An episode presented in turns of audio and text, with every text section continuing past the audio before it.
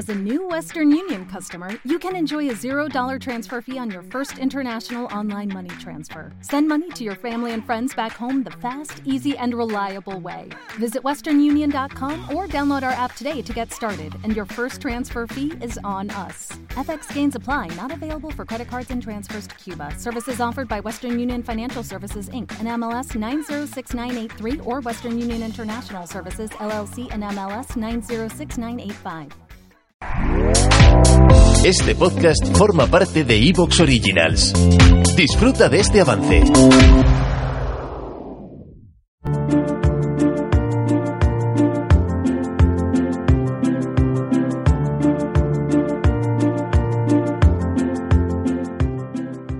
Hoy es 16 de enero de 2022. Yo soy Pablo y estos son los podcasts de Political Room, contenido exclusivo de Evox Originals.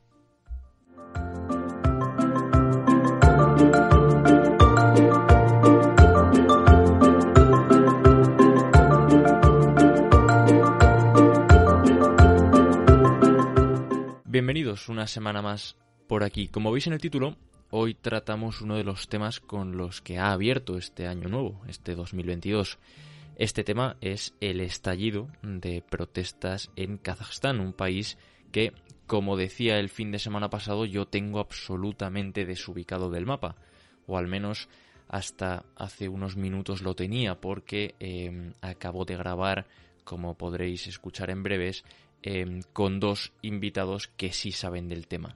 Uno de ellos ya ha pasado por los micrófonos de Political Room en otra ocasión, es Jaime Muga, que en su día vino a hablar de Turquía, y el otro es Fran Olmos, afincado en Londres como investigador especializado en la región de Asia Central. Además, es colaborador de Political Room porque recientemente, eh, bueno, en otras ocasiones creo, eh, ha publicado ya con nosotros, pero recientemente eh, ha publicado en nuestra web un artículo en el que se resume todo lo que ha sucedido durante los últimos días en este país, en Kazajistán. Eh, por ello, espero que disfrutéis de todo lo que vienen a contarnos, como yo lo he hecho, aprendiendo de ellos que para eso se dedican a investigar y a, eh, divulgar sobre diferentes temas relacionados con esta región tan compleja de entender como es Asia Central.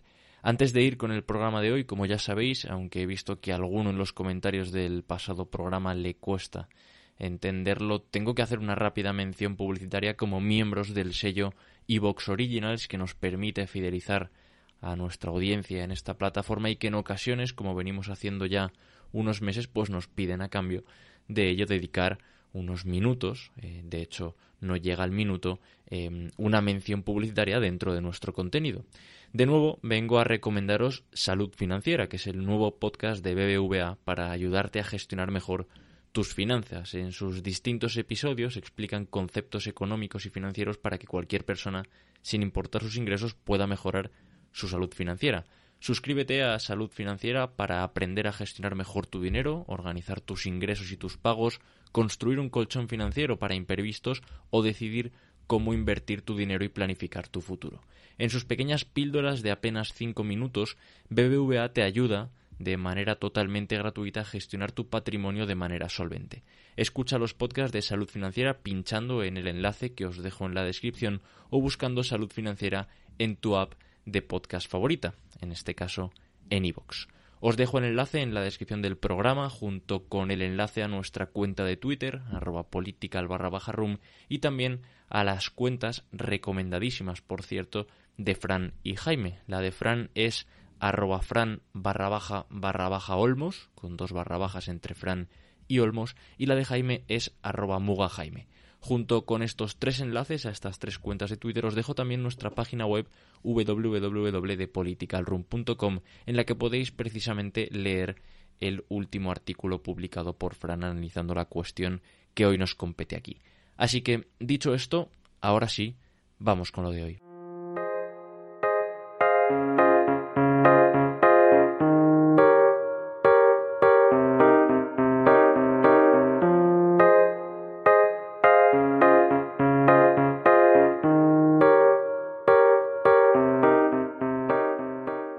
Pues como acabo de, comentar en la introducción de, este programa, eh, tenemos la suerte de, contar en, este programa de Political Room con Fran Olmos, investigador especializado en Asia Central y que eh, afortunadamente en Twitter estas últimas semanas nos ha arrojado un poco de luz em, sobre lo que ha sucedido en Kazajistán, que es el tema principal que nos ocupa hoy. Y nos acompaña también eh, Jaime Muga, que precisamente me escribió hace unos días para ver si tratábamos el tema de Kazajistán y justo le dije que había contacto con Fran y le dije, bueno, pues eh, os juntamos a los dos y, bueno, pues bienvenido sea. Así que eh, bienvenidos los dos, valga la redundancia. Muchas gracias. Muchísimas gracias. Em, bueno, por, por dónde empezar, yo creo que lo ideal sería eh, tratar de situar en el mapa Kazajistán, ¿no? Eh, de repente aparecen las noticias cuando todos estamos pendientes de Ucrania o, a otras cosas, de repente aparece Kazajistán y claro, eh, uno tiene que, buscar fuentes y, e información para, ver qué es Kazajistán. Entonces, em, así breve de, de introducción, em, ¿qué diríais que hace especial Kazajistán? Es decir, ¿qué es Kazajistán? ¿Qué tipo de país es? ¿Y cuáles son sus características principales para ya posteriormente entender eh, lo que ha sucedido estas dos últimas semanas? Vale, bueno, si quieres Jaime empiezo yo, luego tú añades. De acuerdo. Em, bueno, Kazajstán es un país para que la gente, bueno, si no tiene un mapa adelante, está situado justo al sur de Rusia y al oeste de China entonces, y tiene como límite por, el oeste el mar Caspio. Es el noveno país más grande del mundo. Su extensión, si lo ponemos, digamos, si lo sobreponemos a un mapa, podemos ver que es más o menos el tamaño un poco más menos igual que, Europa Occidental. Em, es un país relevante por su localización que acabamos de comentar y luego tiene una importante riqueza natural. Está en el top 20 de reservas tanto de petróleo como de gas. Eh, también tiene importantes reservas de carbón, en el top 10 creo. Y luego también en términos de uranio eh, es donde está el 40% del oro que se produce en la actualidad, con lo cual tiene una riqueza mineral considerable, aparte de bueno, zinc y otros, y otros metales. Em, es un país joven, tiene como tal 30 años que se cumplieron en diciembre, desde la caída de la Unión Soviética.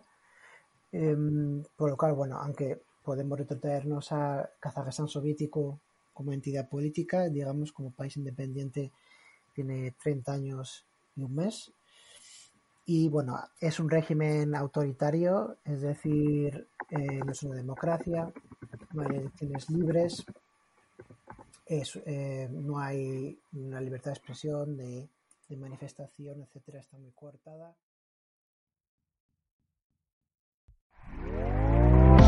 ¿Te está gustando lo que escuchas? Este podcast forma parte de Evox Originals y puedes escucharlo completo y gratis desde la aplicación de Evox. Instálala desde tu store y suscríbete a él para no perderte ningún episodio.